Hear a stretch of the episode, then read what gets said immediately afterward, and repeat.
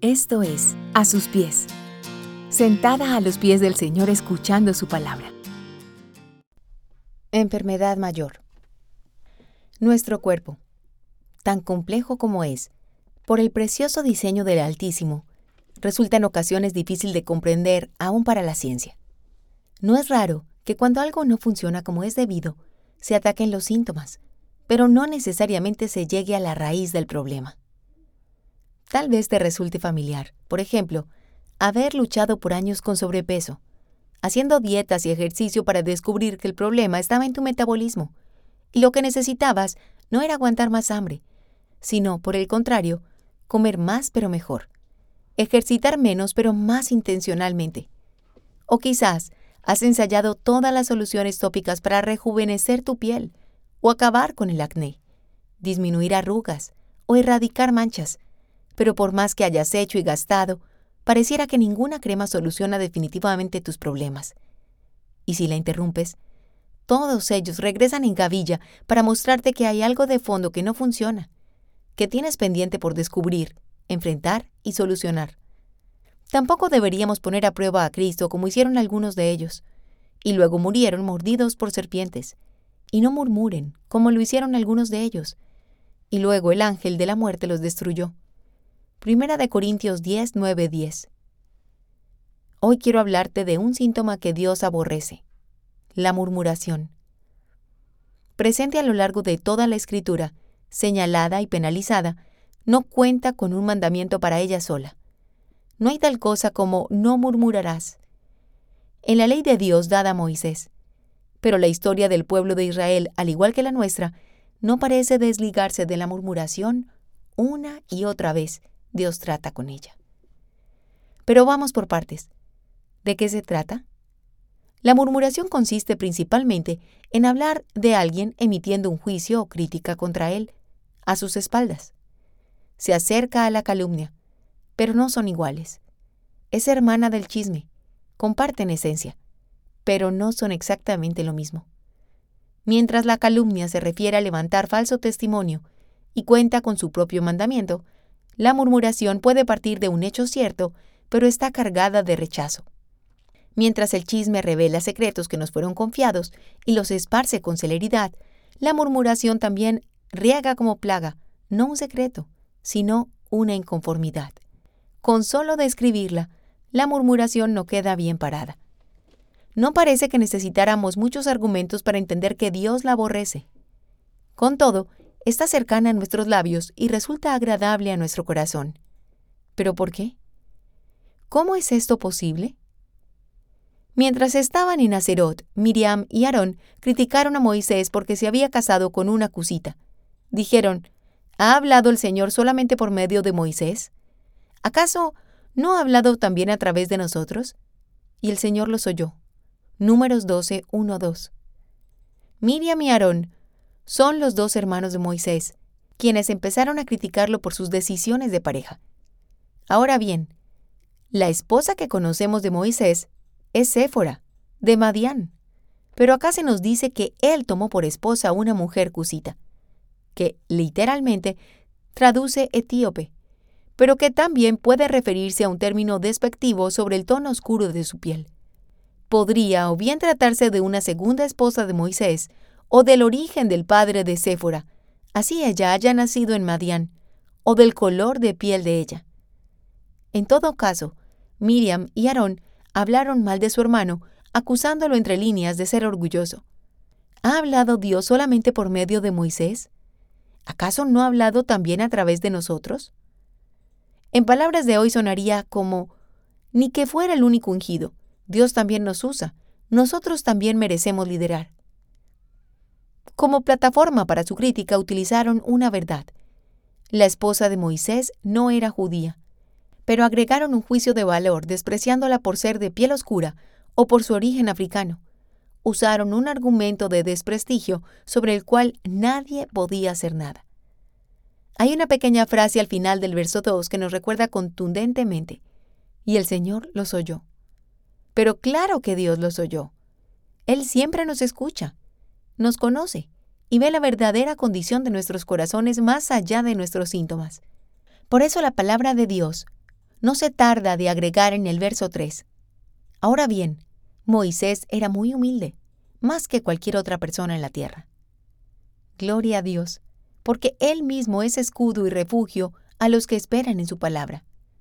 Miriam y Aarón emitieron un juicio contra Moisés y desataron un juicio contra ellos. Los versículos siguientes nos cuentan cómo Dios mismo les ordenó presentarse a los tres en el tabernáculo. Descendió en una nube y llamó al frente a los dos atacantes y les dijo, Si hubiera profetas entre ustedes, les hablaría por sueños o visiones. Pero a Moisés le habló directamente, cara a cara y con claridad, porque confió en él. Dios estaba enojado y se marchó, no sin antes dejar a Miriam con su piel blanca como la nieve cubierta de lepra. El hecho de que ella sea mencionada primero que Aarón cuando se describen las críticas que ambos hicieron parece indicar que ella fue quien inició las acusaciones y quien atacó más duramente a Moisés. Recibir el castigo corrobora su responsabilidad en el asunto. Esta escena, similar a la de un juicio, pareciera susurrar en el fondo Mene, mene, tekel, uparsin. Ha sido numerado, pesado, hallado falto y roto. Miriam y Aarón, con su murmuración contra Moisés, llamaron la atención del juez eterno para verificar sus acusaciones. Porque ninguno de nosotros puede usurpar el lugar de Dios en discernir y juzgar los corazones y valor de otros delante de Él. Así que Dios mismo sale a corroborar el juicio y los pone a los tres en una balanza. Miriam y Aarón a un lado, Moisés al otro pero los acusadores fueron hallados faltos. No había un hombre en el mundo más manso y humilde que Moisés. Él pesaba más. Moisés era el único en quien Dios confiaba, y la falsa acusación que hicieron sus hermanos sobre su orgullo solo reveló la soberbia de sus corazones. Se consideraron mejores, más santos, más dignos y puros para ser los mensajeros de Dios para el pueblo. Creyeron que ellos podían escoger a Dios, autonombrarse líderes y ser los mediadores. Pero solo Dios es quien llama, escoge, bendice y nos defiende. Aleluya. Jesús les dijo entonces, dejen de murmurar, nadie puede venir a mí si no lo trae el Padre, que me ha enviado, y yo lo resucitaré en el último día. Juan 6, 44. El síntoma de murmuración, ¿a quién apunta entonces? La murmuración menosprecia al prójimo y esconde nuestro sentimiento de superioridad. Nos creemos jueces y con nuestras palabras que nunca son ocultas para Dios, proferimos acusaciones cargadas de soberbia. La murmuración expresa queja, desánimo o inconformidad contra autoridades o circunstancias que finalmente siempre serán una queja contra Dios. La murmuración verbaliza nuestra desconfianza hacia el futuro y deja ver nuestra falta de fe presente poniendo de manifiesto el olvido del mover de Dios en nuestro pasado. La murmuración es un síntoma de un corazón que no se ha rendido completamente a Cristo, y es por esto que Dios siempre responde a ella señalándolo. Veamos. En Éxodo 16, el pueblo murmuró contra Moisés y Aarón por falta de comida, y Dios pacientemente les respondió enviándoles maná. En Juan 6, 51, encontramos a Jesús diciendo, yo soy el pan vivo que descendió del cielo. Todo el que coma de este pan vivirá para siempre. Y este pan que ofreceré para que el mundo viva es mi carne. En Éxodo 17 se quejan por falta de agua y reciben agua de la peña de Oreb. Y en 1 Corintios 10:4 Pablo nos revela que la peña es símbolo de Cristo. Y tomaron la misma bebida espiritual porque bebían agua de la roca espiritual que los acompañaba en su viaje, la cual era Cristo. Este patrón se repite más adelante en números 20, cuando en Meriba nuevamente Dios les dio agua de la roca, después de que ellos se quejaron. En números 13 y 14 murmuran contra Dios al regreso de los espías, quejándose por los gigantes que los devorarían y dudando que Dios les entregaría la tierra. Esta vez, la consecuencia fue divagar por el desierto durante 40 años, hasta que pereciera toda la generación que murmuró. Su castigo fue no entrar a la tierra prometida, o como diría el autor de Hebreos, no entrar en su reposo porque desobedecieron. Cristo es nuestro reposo. Por su obra en la cruz cesan las nuestras. Por su triunfo sobre la muerte tenemos vida eterna. En números 21 vuelve el desánimo por comida y agua. Esta vez llegan serpientes venenosas, Pero Dios provee salvación ordenándole a Moisés levantar la serpiente de bronce para que todo quien la mire reciba sanidad. Esta vez es el mismo Jesús quien hablando con Nicodemo nos explica esta señal. Y como Moisés levantó la serpiente en el desierto, así es necesario que sea levantado el Hijo del Hombre, para que todo aquel que cree tenga en él vida eterna. Juan 3:14. Aleluya. Ahora volvamos a nuestro pasaje. Miriam recibió lepra y fue expulsada del campamento por siete días, después de que Aarón y Moisés intercedieran por ella. Ella recibió una lección sobre cómo el aspecto de su piel solo apuntaba a una infección mayor.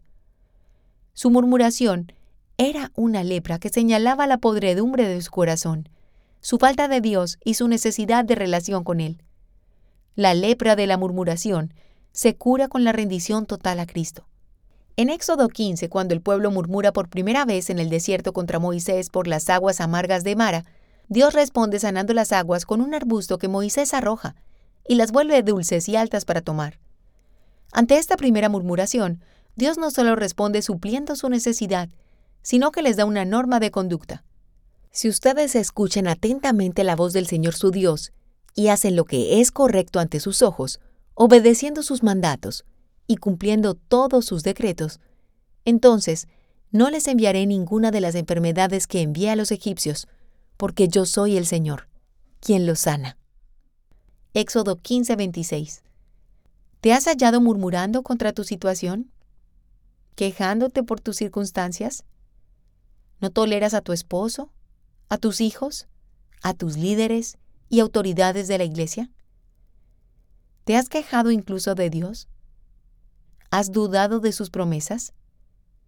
¿Tienes la necesidad de criticar a tus vecinos y amigos porque te sientes mejor que ellos?